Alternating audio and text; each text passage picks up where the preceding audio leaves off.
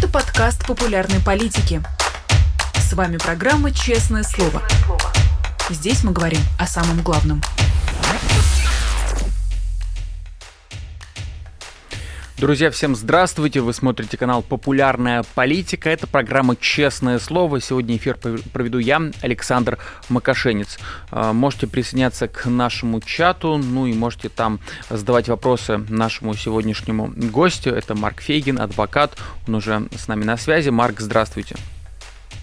Рад приветствовать Александр, рад приветствовать всех зрителей канала «Популярная политика».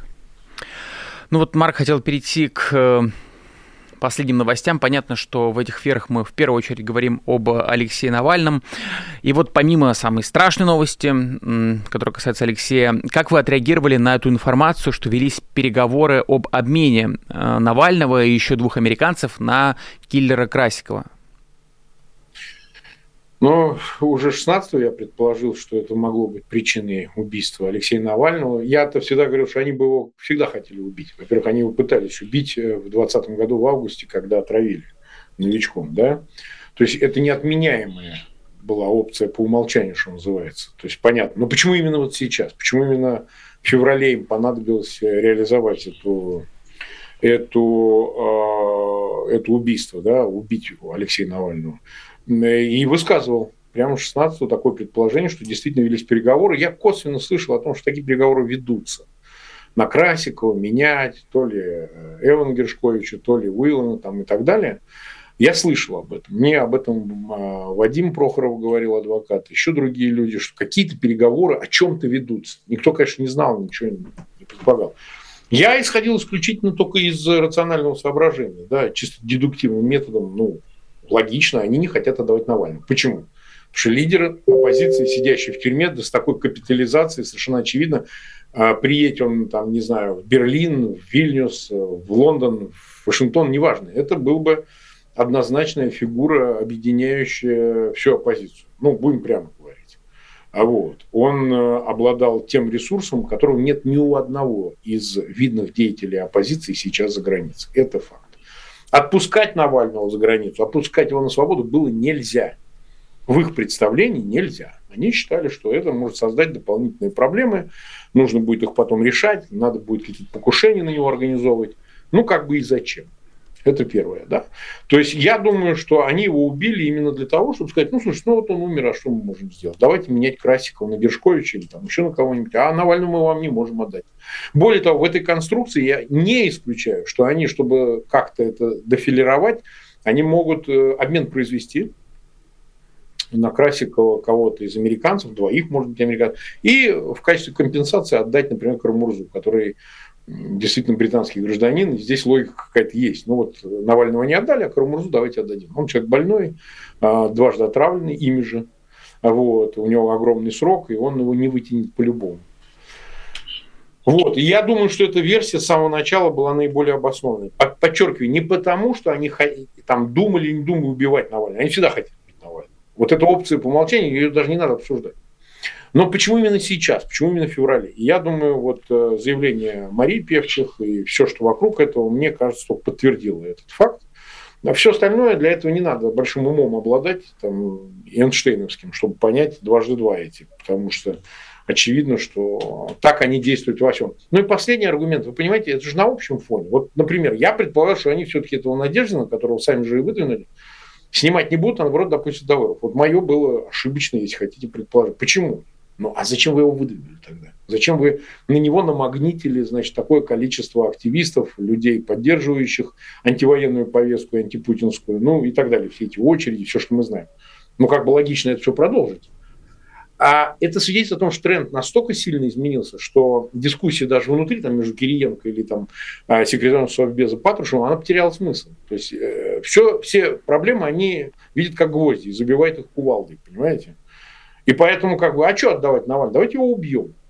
Вот я вполне себе допускаю такой диалог. Что отдавать или что-то там отвечать, что мы его не будем отдавать. Давайте его просто убьем. Вот. И, собственно, в этой логике, если все проблемы вот так решать, то все очень логично. Они его поэтому убили. Хорошо, тогда, чтобы подытожить, э, как раз Мария Певчих в видео сказала, 15 февраля она получила подтверждение, что переговоры находятся на финальной стадии, и 16 числа Алексея убивают. Можно ли сказать, что это такой фактически ответ Путина как раз на переговоры об отмене, об обмене? Ну, об обмене, ну, отчасти, конечно, потому что там тоже не дураки сидят, те, кто вели переговоры об обмене, просто эм, они все понимают. Просто переговоры шли не один день, поймите. То есть, например, отправка его в Харп, что тоже странно выглядит. Зачем его было отправить в Харп? Ну, Харп это далеко. Ага, то есть они уже тогда планировали, что мы его подальше отодвинем. До Владимирской области все-таки журналистам и там, не знаю, каким-то иностранным адвокатам проще доехать, чем до Ямал-Ненецкого округа. Это же логично. И все гадали, а почему его этапировали так далеко? Зачем было в Полярный Волк его отправлять? Ну, понятно, что изоляция, от глаз долой, из глаз долой и так далее. Но я думаю, что они его отправляют, зная о том, что они в какой-то момент его именно там и убьют, понимаете? Они это знали его отправим подальше, потому что ну, туда не доедешь, смотрите, что творится с моргом, с телом Алексея в Салихарде, ну и так далее. То есть, ну, изоляция полная. Я об этом говорю как человек, который был там в Харпе, понимаете? Но я был в Полярной Сове, я не был в Полярном Волке, но это все рядом, понимаете? И это говорит о чем? О том, что этот план давно существовал.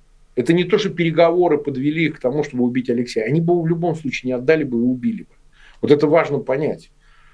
То есть мы можем сейчас ломать копию и говорить, зачем Алексей 17 января 2020 года вернулся, 21 извините, э, в Россию. Можно сейчас, э, сказать, 10 раз переигрывать уже отыгранные сражения, но сам факт, что никаких других планов в отношении Алексея Навального, кроме как убийства его, у них никогда не было, начиная с отравления новичком, ну, может, и раньше. Что это, первое убийство, что ли? Поэтому, возможно, 15 произошли какие-то события, когда надо было что-то уже делать, понимаете? Угу. Его, может быть, обмен бы, если бы он и состоялся, хотя, понятно, как я выше сказал, Алексея Навального не поменяли, может, он и, и, и в марте или в апреле бы состоялся. Но 15-го нужно было что-то, 16-го, 15-го нужно было что-то отвечать, что-то производить. То есть этапировать его обратно в Москву, понимаете, да? Или что-то делать такое, чтобы, ну, в общем, закрепляло бы договоренности об обмене. Вот. Ну и, соответственно, они его убили для того, чтобы всех этих действий ненужных, как им казалось, уже производить. Вот и все. Ну и если вот эту ситуацию анализировать, узнали ли мы что-то новое о Владимире Путине и о российской власти? Конечно, конечно. Вот смотрите, вот помните споры были? Взорвал он э, домики в 99 году. Вот, угу. вот сейчас вот есть мнение, что он запросто мог их взорвать. У нас кто-то говорил, знаете, это Кадыров по своей инициативе в 2015 году убил в феврале Немцова. Угу. Понимаете? Вот сейчас у какого-нибудь нормального вообще человека хоть с каким-то IQ там 0 или 0,1. Вообще может возникнуть сомнение, что все приказы всегда и только отдавал Путин. На убийство, на уничтожение и так далее. Что это только он и делал. Ну, это можно считать новым, можно считать таким новым, который почти как старое, понимаете? Но то, что это сделал Владимир Путин, может не понимать только конченый клинический идиот. Понимаете? Не вопрос в исполнителях. Исполнители сегодня одни, завтра другие и так далее, но это все делал он. Все абсолютно, все убийства, все, все, все он. Никакой рефлексии, все только и всегда. Вот и все. Но между тем мы все равно видим вот эти какие-то появляющиеся новости, касающиеся Красикова. Мы видели и в интервью Такера это имя было озвучено ну, наверное, в первый раз вот так вот публично и Владимиром Путиным. А, собственно, зачем э, Путину Красиков, как вы считаете? Смотрите, а, он действительно сказал о том, что такие переговоры идут. Он фактически Такер уже подтвердил. Он уже сказал, что переговоры есть. И Такер, возможно, что-то такое знал. Я, я, я не знаю, беседовали представители спецслужб американских перед поездкой Такера Карсона в Москву, перед беседой с Путиным. Я этого не исключаю, кстати. Я этого не исключаю. Ну, он лояльный, несмотря на шизу э, американский гражданин, хоть он настроен пропутинский и э, антиукраинский, Такер Карсон, но шутить со своими спецслужбами он не будет. Там тоже не шутит, понимаете? Возможно, он беседовал, возможно, возможно, этот вопрос э, ему адресовали. Путину через Такера Карсона американский спецслужбы, так чтобы он публично обозначился. Я не исключаю этого, да?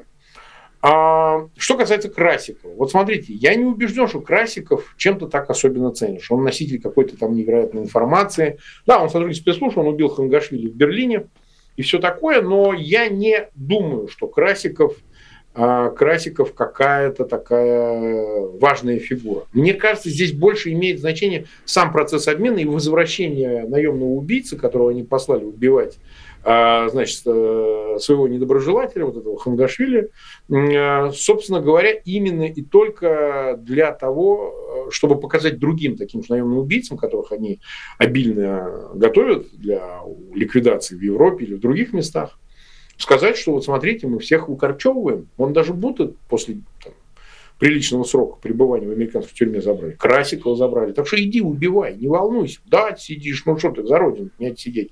Но мы тебя выкорчиваем. Тебя ничего не будет, понимаешь? Мне кажется, что для них это важно с точки зрения, э, прежде всего, вот имиджевой. И второе.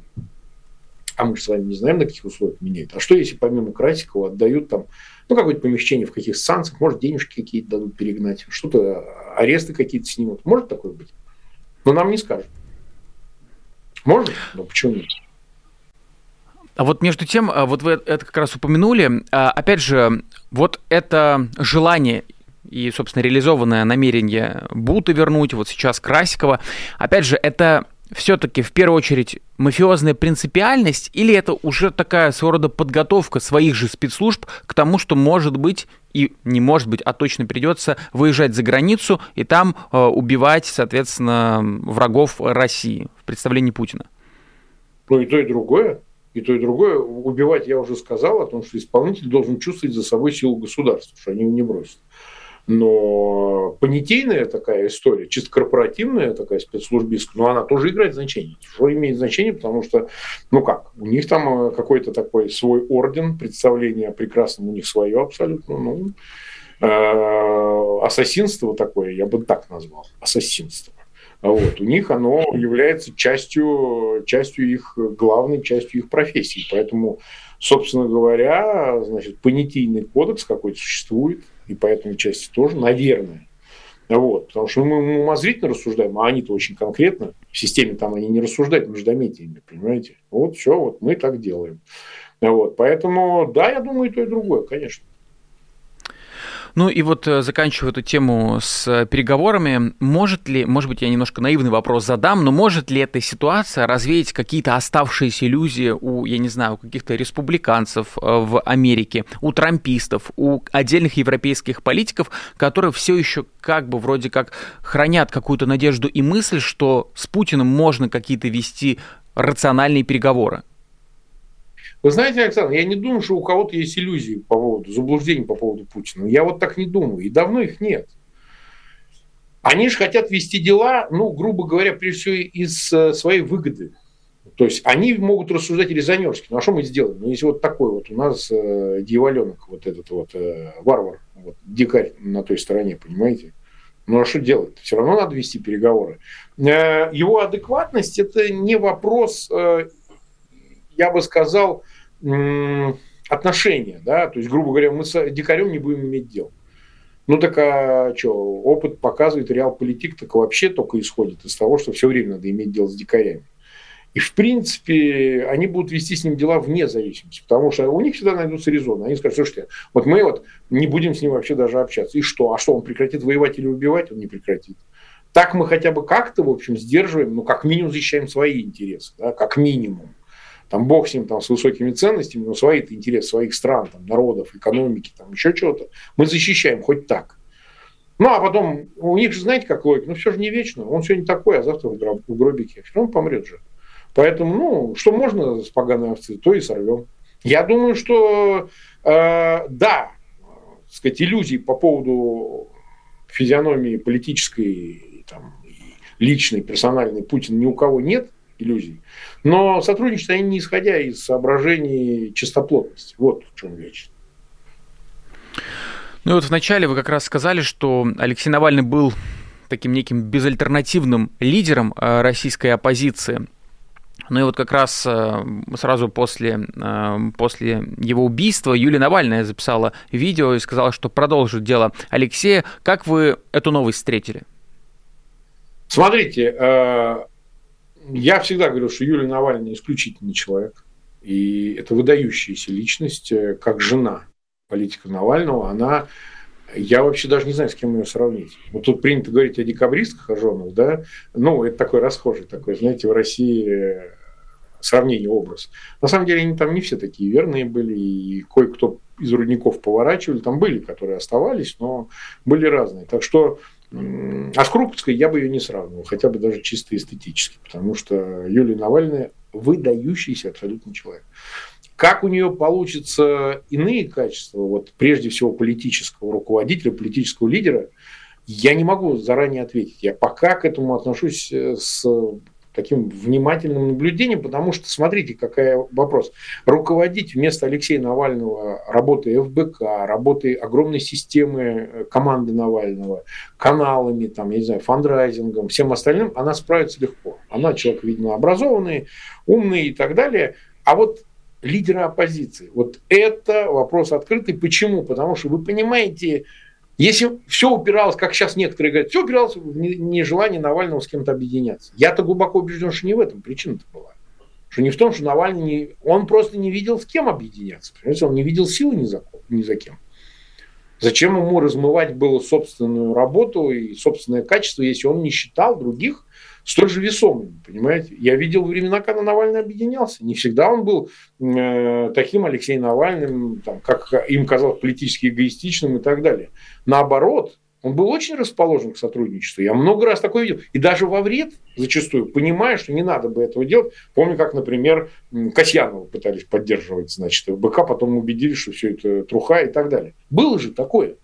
То есть поэтому э, я не очень убежден, что Юлия Навальная именно из-за того, что она займет э, место, допустим, Алексея Навального в системе его команды, там, главенствующее место, что она вот во втором своем качестве, как лидер оппозиции, претендующая на представление всей русской оппозиции в изгнании, что, во-первых, а, она пойдет на это, и б, что она вообще с этим справится с точки зрения того, что но русская оппозиция никогда не являла пример единства. Я вот не помню, даже, знаете, за 20 век, там, первая волна иммиграции, там, в ходе второй волны иммиграции, но не было такого. Поэтому я пока к этому очень осторожно отношусь. Возможно, как лицо оппозиции, как некий символ, безусловно, она все имеет права и шансы претендовать на это. А, но вот э, сумеет ли она и пойдут ли на этот контакт остальные, значимые лица, медийные, там, политические лица, организаторы э, проектов различных в оппозиции, я не знаю, честно скажу. Поэтому, и сможет ли она их убедить, или даже, если хотите, заставить, тоже не знаю. Поэтому для меня здесь знак вопроса гораздо больше.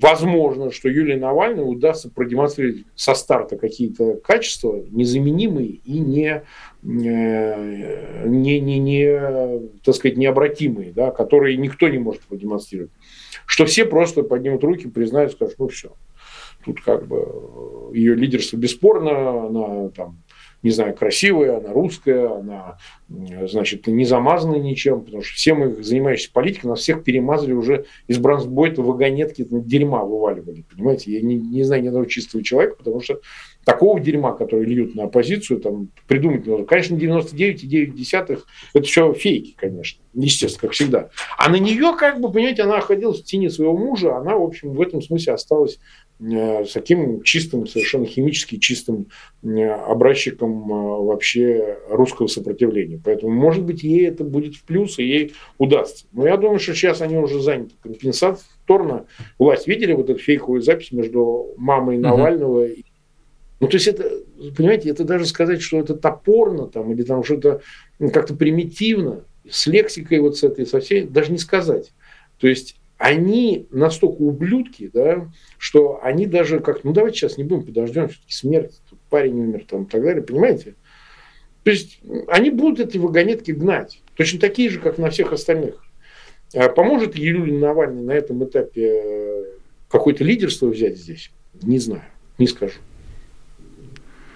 Вот вы знаете, мне тут э, вспомнился такой эпизод, когда Алексея Навального отравили в 21 а, году, тогда я помню, включил э, трансляцию Владимира Соловьева, и он там комментировал это со словами, ну вот, э, давайте не будем здесь злорадствовать, все-таки жалко парня. Он буквально говорил это в 21 году, и вот сейчас представить такую риторику от того же Соловьева, ну как-то даже, да, даже немыслимо. А я думаю, что и тогда он, знаете, притворно это все делал. Я не верю в искренность таких э, персонажей, просто не верю. Да? Где-то так сказал, а потом вышел, сказал, ну, не додавили, там, не дотравили. То есть я, знаете... А он через верю. неделю это уже говорил? А, ну так, э, понимаете, еще методичка не пришла. Может, давайте... Вот, вот, да. Потому что, а вдруг и нас там где-нибудь там каким-то новичком жопу помажет, понимаете? То есть где-то как-то у него там что-то, может быть, иксовал еще, может, э, под санкции под все, какие можно не попал и так далее. Поэтому я в искренность этих людей или там хоть какой-то гуманизм не верю вообще. Не вижу там ничего. Поэтому э, вопрос что заключается в простой вещи. Они убивают, нас убивают. Да. Когда-нибудь это перевернется когда-нибудь это, так сказать, как лента Мебиуса. И потом они будут визжать и кричать, ну что же вы такие звери, вы не люди, понимаете? Долг платежом красен, как говорится. Не надо потом звать маму. Ну и вот между тем, вы уже назвали их ублюдками. Э, я вот позволю к этой, к этой мысли присоединиться. А, наша команда сейчас активно ищет зал для публичного прощания с Алексеем. А, я сразу призываю, если у кого-то есть а, возможность посоветовать какое-то помещение, пишите на контакт собаканавальный.ком. А, в описании обязательно будут э, контактные данные для того, чтобы вы могли написать. Одна из площадок вообще напрямую сказала о запрете сотрудничать с близкими политика, что такой э, указ сверху пришел. Э, вот если смотреть на это, это, это страх буквально перед э, даже мертвым э, Алексеем, или это просто такой запредельный и показательный цинизм? Все вместе. Все вместе.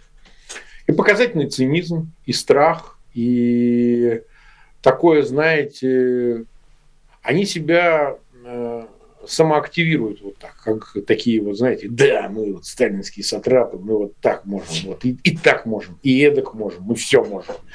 Здесь у каждого свое. Вы же слышали там, как э, вот эта жирнушка, Симонянта, это Черщела, это, значит, кричала про то, что, значит, какое количество э, фигурантов его расследования Алексея Навального, вот этих жуликов, как они там ей звонили на перебой, радовались, или что они там, я не знаю, делали там друг другу, значит, мастурбировали, что они там делают. Я не знаю, все их компашка mm-hmm. сомнительная.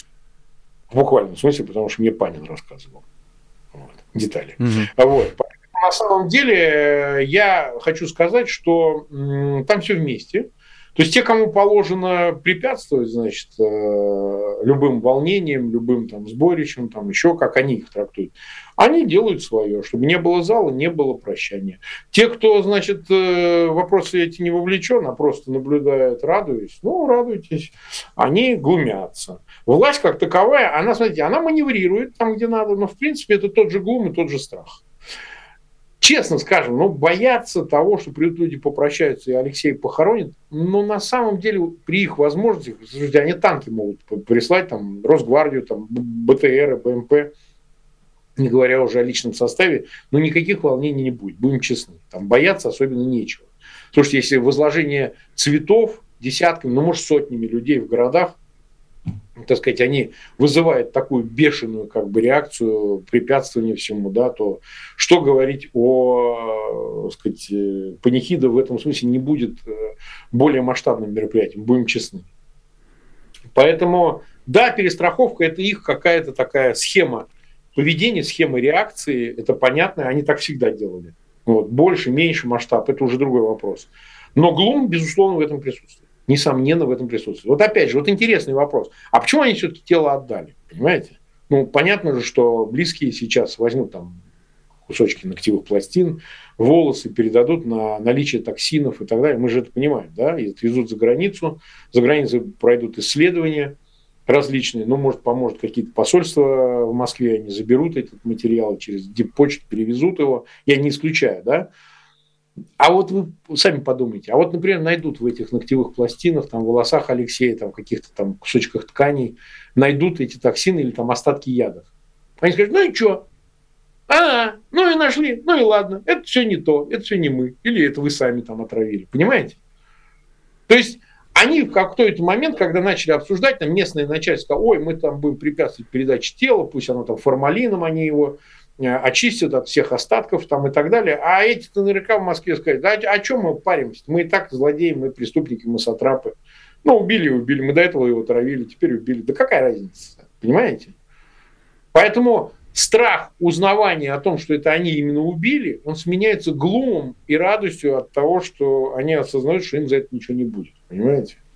Угу. Так что здесь симбиоз.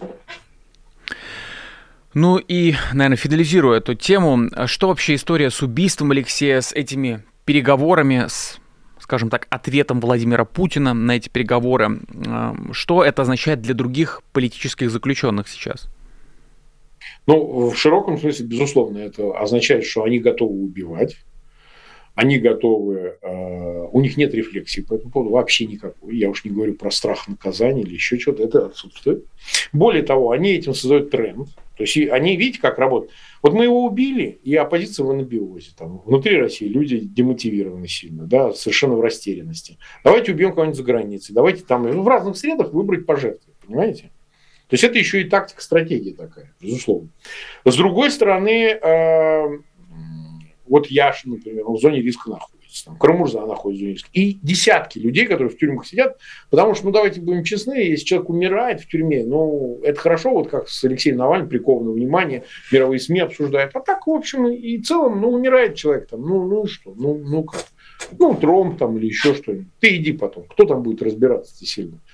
У кого-то и родственников-то нет, знаете мало родственников, нет родственников. Вот Барышников, который из Калининграда, вот у него мать блокадница умерла, как только его посадили по 207.3. Взяли человека, посадили, он сам с баночкой ходит, он раковый больной. А его посадили, понимаете?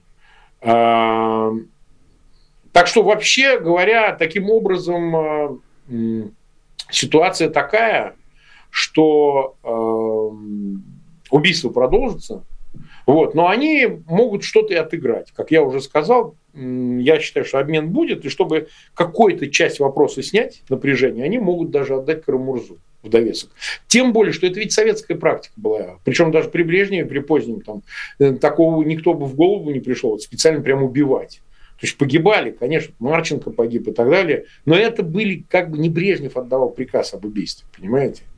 Но Брежнев своим был занят. А это как бы местные КГБшники и так далее там что-то творили. Э, Стус, э, Василий Стус и так далее, которые сидели, диссиденты, там, украинские, диссиденты российские и так далее. Но, но повторяю, Брежнев все-таки вряд ли этим занялся. Это другое дело Путин. Этот этим занимается. В этом он видит э, свою какую-то, так сказать, роль. Вот, что могу, раз хочу, значит могу. Понимаете, могу, хочу.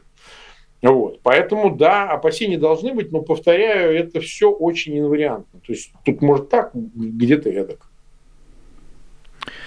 Ну и тогда, наверное, в завершении этой реплики хочу просто напомнить нашим зрителям, что не забывайте писать письма политзаключенным.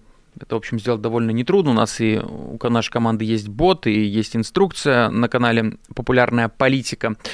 Ну и, собственно, к несчастью, политзаключенных, как раз, как вот вы сказали, становится все больше. Так, председателя мемориала Олега Орлова приговорили к двум с половиной годам колонии за антивоенную статью, в которой он назвал путинский режим фашистским. Эм, такая же подчеркнутая, вот вообще да, я просто вспомнил про то, что режим фашистский, и, и вспомнил, что примерно за эту же фразу еще и э, Горинова также приговорили к еще большему сроку. И вот такая подчеркнутая жестокость к пожилым, в том числе людям, опять же, упомянутый Горинов, э, Орлов, Дмитриев и так далее, это тоже такой элемент запугивания, что никого не пожалеют, они вообще не думают, кто там пожилой, кто там молодой. Это вообще их совершенно и абсолютно не волнует. Никого они не пожалеют. А они дифференцируют, безусловно. Конечно, Орлову они отдали столько, значит, Горинову столько. То есть там какая-то градация есть, безусловно, несомненно, так сказать. Э, но еще раз хочу подчеркнуть, вот эти соображение, ну, пожилой человек, давайте много давать не будем, это не, не этим они руководствуются, понимаете? Совсем не этим. Они, наверное, руководствуются степенью опасности того или иного лица. Ну, давайте вот дадим два с половиной, а там дальше, глядишь, еще набросим, добавим, понимаете? Все же в наших руках, что хотим, то и делаем.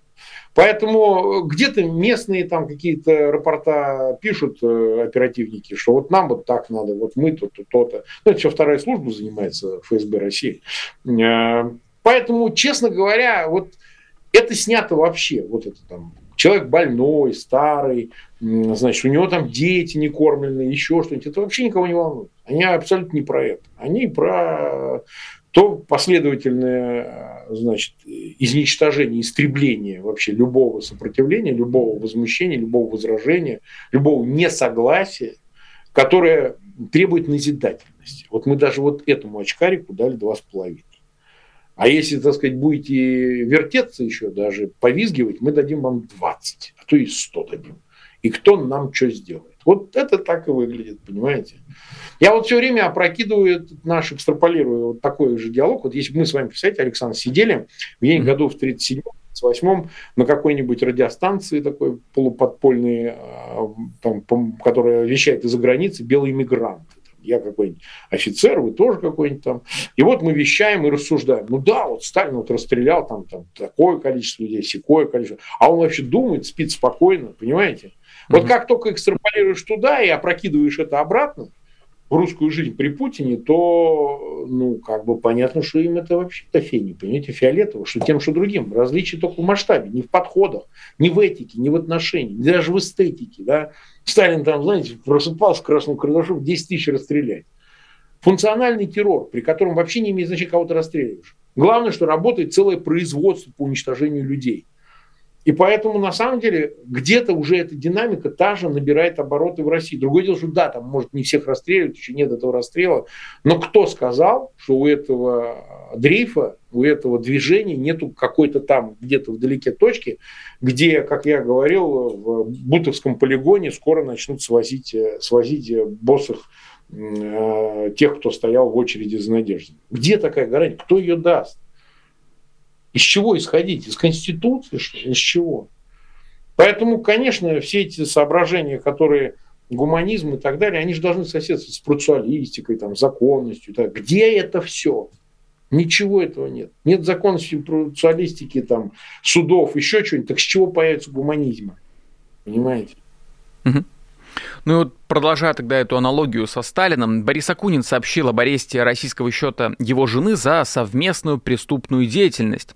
Он там, он, понятно, дальше дает прогноз, что, что скоро до, доберутся и до, и до родных а, и так далее. Вот вы ждете, собственно, какой ваш прогноз, что будет дальше преследование по линии просто родства с иноагентами, экстремистами и так далее?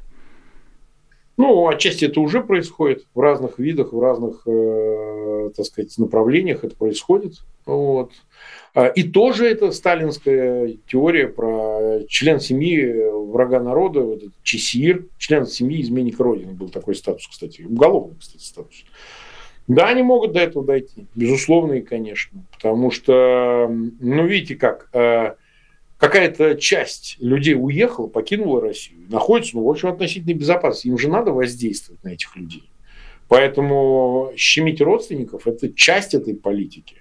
Другое дело, что, ну, я всегда привожу пример Солженицына, ему тоже задавали этот вопрос, а что будет, когда тебя в 1974 году вот отправят, мы твоих детей убьем, разговаривали с ним КГБшники, он говорит, ну, хорошо, вы убьете моих детей, да, вы убьете, и родственников убьете, и тех убьете, и этих убьете. Но пеняйте на себя, имейте в виду, что рано или поздно это все вернется. Понимаете? Это все вам... Ну, жизнь, она длинная, круглая. Не мы, так дети. Не, не дети, так внуки. Поэтому, как говорится, пусть делают все, что считают нужным. Потом будет другой счет, другой разговор. И тогда уже нельзя будет сказать, слушайте, а я вот Соловьев, когда его первый раз отравили, вы сейчас не стреляйте, я вот его пожалел, сказал, парень, надо пожалеть за отравление. Пожалуйста, не расстреливайте меня, выстрелите только в ногу или в яичко, понимаете? Но тогда это уже работать не будет совсем. Вот это надо понять, потому что а, а у них родственники здесь за границей, понимаете? Если они по такому пути пойдут, ну, посмотрим, к чему это приведет. Вот так я отвечу. Ну и хотел немножко международных новостей обсудить в том числе. А, потому что мы помним, что помимо ужасных убийств еще и продолжается регулярное убийство в виде военных действий, в виде войны, которую также развязал Владимир Путин. И вот Эммануэль Макрон э, не исключил возможность отправки западных войск в Украину. А, как к этим заявлениям вообще относитесь вы и стоит относиться? Ну, пока оно не получило большой поддержки. Вот, я вижу, как на перебои разные лидеры стран Запада, которые присутствовали на конференции, 26 февраля в Париже по Украине, на перебой говорят, что они не собираются вовлекаться непосредственно в осуществление такой миссии в в Украине, там войска посылать и так далее. Но хорошо, что уже об этом начали говорить. Я вот в самом начале войны, в 22 году, говорил о том, что в феврале, если будет создана зона безопасности, войска НАТО войдут в Львовскую область, не потому что они хотят вот соприкосновения с российскими войсками и войны. Не об этом речь. Но гибнут люди, раз, их бомбят. Второе, потоки беженцев, слушайте, 9 миллионов, ну, по разным оценкам, кто-то говорит, вернулись, там, 7, 8, 9, ну, неважно. Европа заполнена беженцами. Ни из Сирии столько не было беженцев. Бегут люди, ну, женщины, там, дети, пожилые люди и так далее, которые могут покидать территорию Украины, уезжают э, в Европу, создавая там гигантское напряжение и социальное, и, и всякое другое. Кто говорит о войне непосредственно с Россией? Нужно создавать зону безопасности, где не бомбят, куда не прилетают ракеты, которая накрыта зонтиком э, сил НАТО. Ну, на западе Украины, там, Львовская, там, Иван-Франковская, какие-то области выбрать, чтобы там хоть что-то нормально в безопасности абсолютно существовало. Это логично. Это более чем логично. Но если ничего не получается, и война длится два... А хорошо, а 10 лет она война будет длиться. Вот это все будет продолжаться бесконечно. Поэтому я думаю, что то, что эти разговоры начались, это где-то какой-то вариант попытки выйти на решения, которые могли бы поспособствовать. Но если не прекращение войны, то как минимум созданию условий, при которых э, население, там, промышленность, экономика, не знаю, там, логистика с Украиной будут хоть как-то худо-бедно налажены. Потому что, например, вот я был дважды во время войны, в прошлом году, прошедшем 23 году, в мае и в ноябре в Украине. Слушайте, добираться туда проще пешком, только с котомкой. То есть поезда перекладные. Я ехал, значит, до Варшавы летел, там из Парижа. Потом я ехал на поезде до Хелма с вокзала в Варшаве. Из Хелма я пересаживался на следующий поезд э, в Киев. А почему бы не летать самолетом безопасно во Львов там, или Ужгород или куда-то, понимаете? Ну, это такая частность, но тем не менее. Э, может ли это привести к столкновению НАТО и российских вооруженных сил, там, воюющих в Украине, оккупирующих часть территории Украины? Исключать этого нельзя.